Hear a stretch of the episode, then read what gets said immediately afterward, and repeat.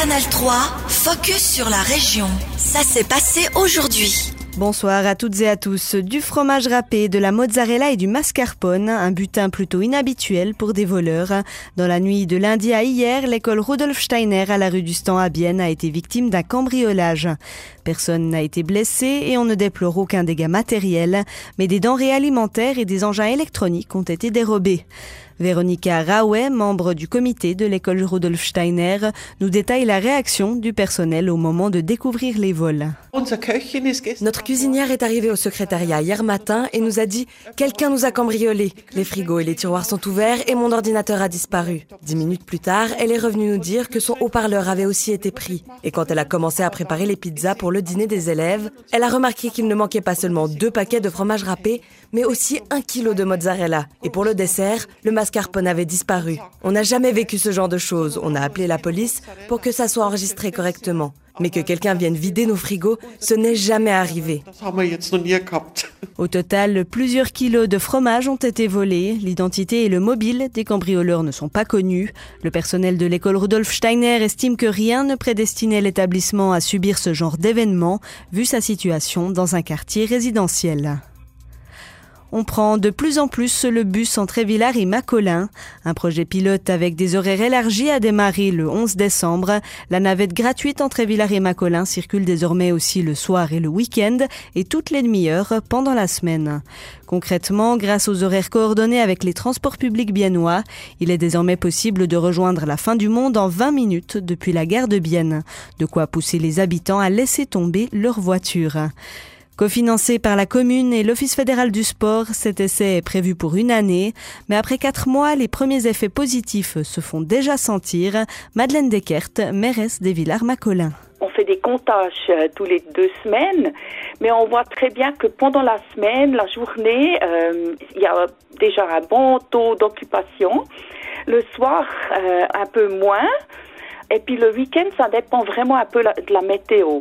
Difficile à dire aussi pour le moment parce que c'était pas un hiver avec beaucoup de neige. Mais on a quand même vu des gens qui ont même pris le funi puis après le bus pour euh, venir faire à, à Macolin du ski de fond. Ce qu'on pense aussi euh, que ça va augmenter dès que c'est encore plus connu, surtout aussi euh, pendant les périodes où il y a du brouillard, où on veut profiter du soleil et monter à Macolin? Le bilan définitif du projet pilote sera tiré cet été. Le coût total de cette extension s'élève à 340 000 francs. Comment aider les enfants à mieux vivre le deuil de leur animal de compagnie? Dans son quotidien d'assistante vétérinaire à Agnec et d'employée d'un crématoire animalier, Simone Marouk constate que la perte d'un animal de compagnie est difficile pour les familles et pour les enfants en particulier. Elle imagine alors un livre pour aider les enfants à faire face à ce deuil. L'ouvrage est intitulé À nos côtés pour toujours. On y découvre l'histoire de Léo et Emma, deux enfants qui font connaissance sur une aire de jeu. Ils se rendent compte qu'ils ont tous les deux perdu leur animal de compagnie. Lui son chien, elle son chat. Ensemble, ils vont donc apprendre à accepter cette séparation. Un livre touchant qui met une problématique réelle en avant, celle de perdre un être vivant qui nous est cher. Alors comment réagissent les enfants à la perte d'un animal de compagnie? Simone Marouk, habitante de Gals, à l'origine du livre À nos côtés pour toujours, au micro d'Estelle Hermann.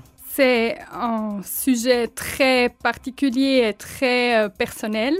C'est lié à l'âge de l'enfant, c'est lié à, la, à des situations qu'il a déjà vécues euh, dans, dans sa vie.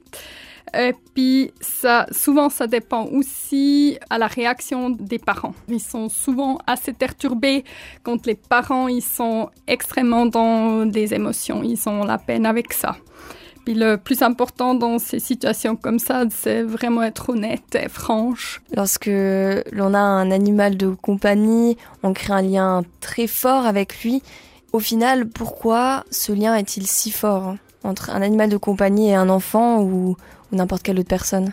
Souvent, c'est euh, le meilleur ami qui écoute, qui ne juge pas, qui n'a qui pas des réponses euh, négatives ou autres.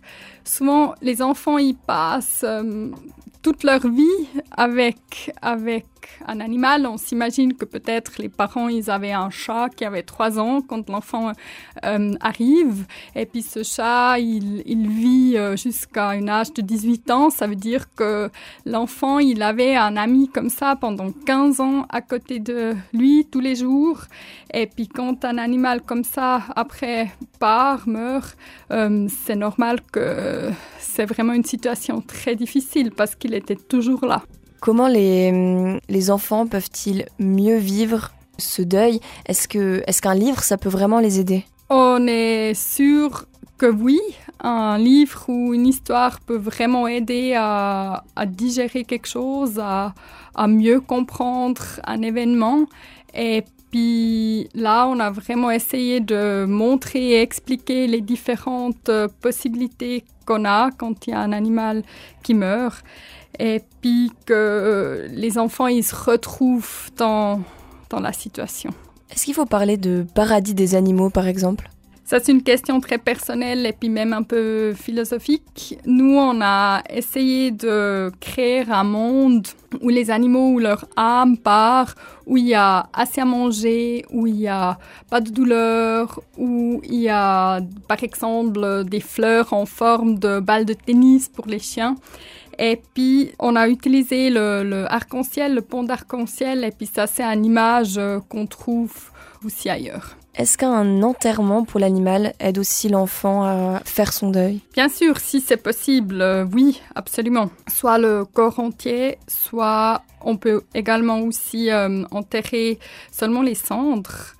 Le plus important, c'est qu'il y a la place pour ça et puis qu'on peut faire un rituel un petit peu autour de ça et puis qu'on est transparent et honnête et puis qu'on répond aux questions des enfants.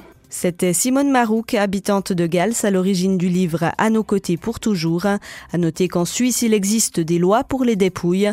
On a le droit d'enterrer son animal sur une propriété privée s'il pèse moins de 10 kilos. Il y a aussi la possibilité de le faire incinérer avant d'enterrer ou de disperser ses cendres. Mais dans la plupart des cas, les dépouilles sont prises en charge chez un vétérinaire. Canal 3, focus sur la région. Aussi disponible en podcast sur Spotify et Apple Podcast.